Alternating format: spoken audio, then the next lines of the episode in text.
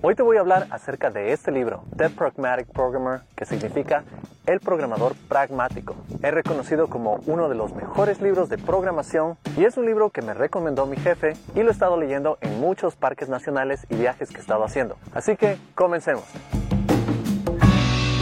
Hola, soy ingeniero de software en Nuevo México el día de hoy, programador X. Estoy en este parque nacional que se llama Carlsbad Caverns National Park. Este parque nacional tiene unas cavernas gigantescas que me han dejado impresionado y cuando sales de vacaciones es el mejor momento para tomar tu libro favorito y empezar a leerlo y aprender mucho en tu viaje.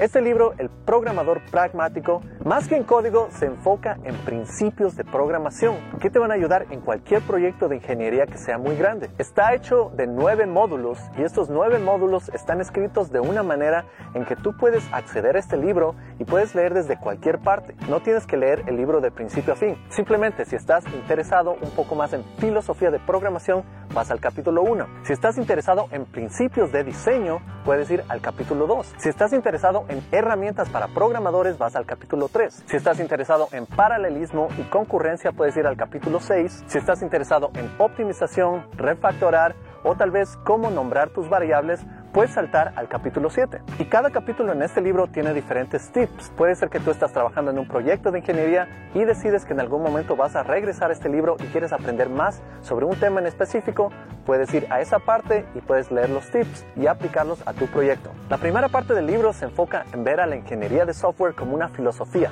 como un estilo de vida. Tú como programador o ingeniero de software vas a estar trabajando con estos sistemas por muchos años por venir, así que no tienes que tratar a esto como un simple trabajo. Tienes que dejar de ver al código como algo que tú vas al trabajo, haces lo más rápido que puedas y sales del trabajo y te despides de todo. Este libro te invita a ver al código de otra manera. Realmente vas a pasar muchísimo tiempo de tu vida dedicado a crear código y escribir código que va a ser utilizado por muchísimos usuarios y también lo estás escribiendo para tus clientes. Así que si empiezas a ver al código como que es parte de tu vida, es tu legado que vas a dejar, vas a tratar de hacerlo de la mejor manera y vas a escribir código que pueda durar años por venir código que tenga buenos nombres, que sea fácil de mantener, que esté bien dividido en módulos, que tengan buenas pruebas y que tal vez en 5 o 10 años alguien regrese a este código y pueda entender todo el código. Yo antes tenía este libro en PDF y lo llevaba simplemente en mi celular a diferentes viajes, pero ahora tengo el original. Un capítulo que estuve leyendo ayer es el enfoque pragmático. Ese capítulo habla mucho del principio Drive, Don't Repeat Yourself, en el que tú tienes que evitar toda repetición de tu código. Y a pesar de que este principio es un principio común que vas a escuchar bastante, muchos de nosotros como programadores pensamos que ese principio solo se aplica al código. Pero este libro se asegura de decirte que ese principio no es solo para el código. Ese principio se aplica a todos los niveles de ingeniería. Y esto lo puedes hacer creando módulos que sean únicos, que tengan lógica única en un solo lugar de tu código y así evita repeticiones del código, pero también puedes verlo en otras partes, por ejemplo en documentación. Si tú tienes código y escribes comentarios que indican cómo se utiliza ese código, estás muchas veces duplicando tus esfuerzos, porque la idea es que tú escribas código que puedas leer inmediatamente en una sola pasada y no necesites documentación para ese código. Escribir buenas variables también te ayudan muchísimo con eso, pero ponte a pensar, si escribes el código y luego documentas ese mismo código, la persona que cambie este código va a tener que cambiar el código y también la documentación de este código. Entonces ahí estás duplicando el trabajo. La documentación tiene que ser tratada como que fuera parte del código. Este capítulo también habla de la ortogonalidad. La ortogonalidad es lo que necesitamos en nuestro código. Y la idea de esto es que el código exista por sí solo y sea independiente o vertical de otro código. Por ejemplo, una librería. Si tú tienes código y quieres utilizar una librería, el lugar donde se van a topar tu código y tu librería va a ser en el API, pero tu código no necesita saber de cómo funciona la librería y de igual manera la librería no necesita saber cómo funciona tu código. Si escribes código de esta manera vas a hacer que realmente tu código sea escrito de manera independiente y así no van a haber efectos secundarios. Por ejemplo, código que no es ortogonal es código que en algún lugar haces un cambio y de repente todo el sistema está afectado. Y la idea es escribir código que sea más ortogonal más independiente. Este capítulo también te habla de la diferencia entre prototipos y algo que se llama tracer bullet, que es algo como un prototipo pero no es un prototipo. Esto se traduce a estela de una bala, es decir, si tú dispararas, la bala dejaría una estela y esto se aplica cuando tú quieres crear nueva funcionalidad en tu aplicación y la escribes de principio a fin y este va a ser el esqueleto de una funcionalidad.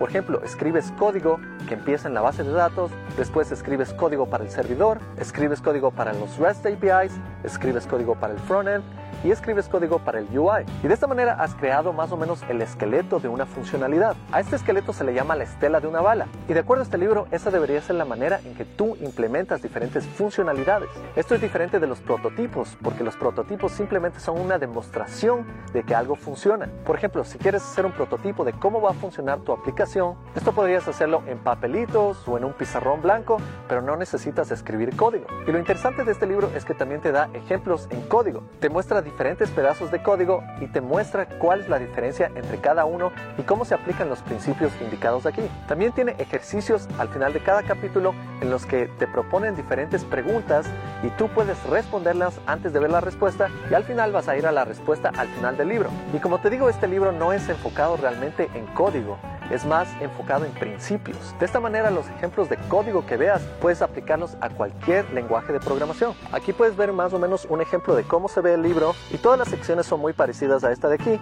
en la que tienes diferentes explicaciones de las diferentes partes y principios y también tienes estos tips. Así cuando leas el libro puedes después regresar al libro y no tienes que leer todo, solo puedes ir a los tips y aplicarlos para lo que tú estés buscando. Y realmente la parte que más me impresionó de este libro es el capítulo 1 que te voy a hablar desde el Parque Nacional Nacional Arena Blanca en Nuevo México. Estoy específicamente en este parque nacional que se llama White Sands National Park.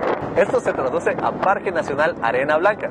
Ya sabes que como programador no tenemos descanso en esta vida, no podemos parar y hasta en las vacaciones tenemos que seguir trabajando. Es una vida muy divertida a menos de que seas un vagoneta. Y bueno, la primera parte de este libro habla de la programación como una filosofía de vida. Y es muy interesante cuando empiezas a cambiar un poco la forma en que ves tu vida y dejas de ver al trabajo como simple trabajo y empiezas a verlo más como esta es mi vida, esto es algo que yo quiero hacer porque realmente me gusta y quiero dedicarle todo el tiempo posible y sacar lo mejor posible de esto. La forma en que ves normalmente tu trabajo a veces la tratas de ver de forma desconectada. Simplemente vas al trabajo, quieres hacer el trabajo lo más rápido posible, salir, esperas que sea el fin de semana y te desconectas y haces algo diferente. Eso está muy bien en forma de desconexión mental, pero lo que me gusta de este libro es que te hace cambiar un poco el enfoque, la manera en que piensas acerca de programación. Tienes que aceptar a la programación como tu vida, como tu carrera esto es lo que haces y esto es parte de ti, es parte de tu identidad. Te hace ver a la programación realmente como una carrera. Y una carrera significa pasar el resto de años de tu vida haciendo algo. Y ese algo que vas a hacer tiene que ser algo importante, tiene que ser algo que te gusta.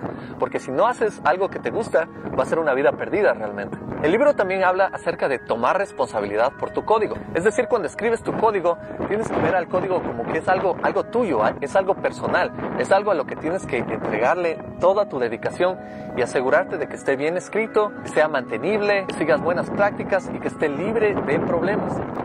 Otro ejemplo interesante de este libro es como tú como programador puedes ser un agente de cambio. Un ejemplo que da el libro es que llegan estas personas a un pueblo que está destruido después de la guerra y estas personas tratan de pedir ayuda a las personas para obtener un poco de comida. Y las personas no quieren ayudar porque ellos mismos tienen poca comida, así que se guardan su propia comida, cierran la puerta. Entonces estas personas dicen, bueno, vamos a hacer algo aquí afuera. Toman agua y ponen piedras en una olla. Empiezan a calentar agua con piedras y dicen, esta es una sopa de piedras. Entonces logran despertar curiosidad de la gente en ese pueblo y la gente viene y dice, ¿qué estás haciendo ahí? Estoy haciendo sopa de piedras, vas a ver riquísimo eso después de que esté lista la sopa, pero sabría mucho mejor si pusiéramos una cebolla. Entonces la persona dice, ah, tal vez yo puedo contribuir con una cebolla, no pasa nada, y contribuye con la cebolla. Después viene otra persona y dice, ¿qué están haciendo? Y sucede lo mismo. Y esta persona termina trayendo una zanahoria. Y así poco a poco vienen más personas y traen los diferentes elementos de la sopa. Y al final, que la sopa está lista, las personas que iniciaron esto remueven las rocas y dicen, bueno, ahora tenemos sopa para que todos podamos comer. Y esta es una analogía muy interesante de cómo muchas veces puedes llegar a empresas que tienen desarrolladores que tienen una mente muy cerrada y no quieren que las personas cambien su código o hagan cosas de otra manera.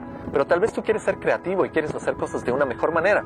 La mejor manera de hacer eso es ofrecer solución inmediatamente, mostrar que esa solución puede funcionar y pedir ayuda poco a poco. Así vas a construir a través de los años mejor código en el que todos quieren contribuir y en lugar de guardarse conocimientos o estar cerrados en cómo puedes mejorar tu código, estas personas van a tratar de contribuir poco a poco a que mejore este código. El libro también habla de los mejores pasos que tú podrías tomar en tu carrera para que sea una carrera sostenible a largo plazo. Si te pones a pensar, la tecnología cambia todos los años. Eso quiere decir que si tú no estás estudiando constantemente, en dos o en tres años, todo lo que sabes tal vez ya no sea relevante. Y por eso es una buena idea que tú aprendas nuevas tecnologías. Tal vez todos los meses trata de aprender algo nuevo, trata de probar un nuevo framework, una nueva librería. Y también el libro recomienda que cada año tú aprendas un nuevo lenguaje de programación, que me parece excelente. Es más, yo voy a empezar a seguir eso inmediatamente. Este libro se escribió hace más de 30 años y todavía es relevante hoy en día. Esta es la nueva versión que yo tengo y para la nueva versión lo que hicieron es tomar el libro antiguo, removieron todos los ejemplos que no tenían sentido con tecnologías antiguas y lo reemplazaron con tecnologías modernas. Así que lo que te puedo decir es que este libro es muy bueno para personas nuevas programando, también para personas que han estado muchos años programando. Es un libro excelente si es que estás encontrando problemas en tu software y realmente quieres volver a esos problemas y en general te ayuda a pensar a cómo mejorar tu código. Está disponible en inglés, así que tienes que aprender inglés. Si te gustó este contenido, no te olvides de darle un like, de suscribirte y compartirlo con todos tus colegas. Ponte pilas, nos vemos en la próxima. Chao.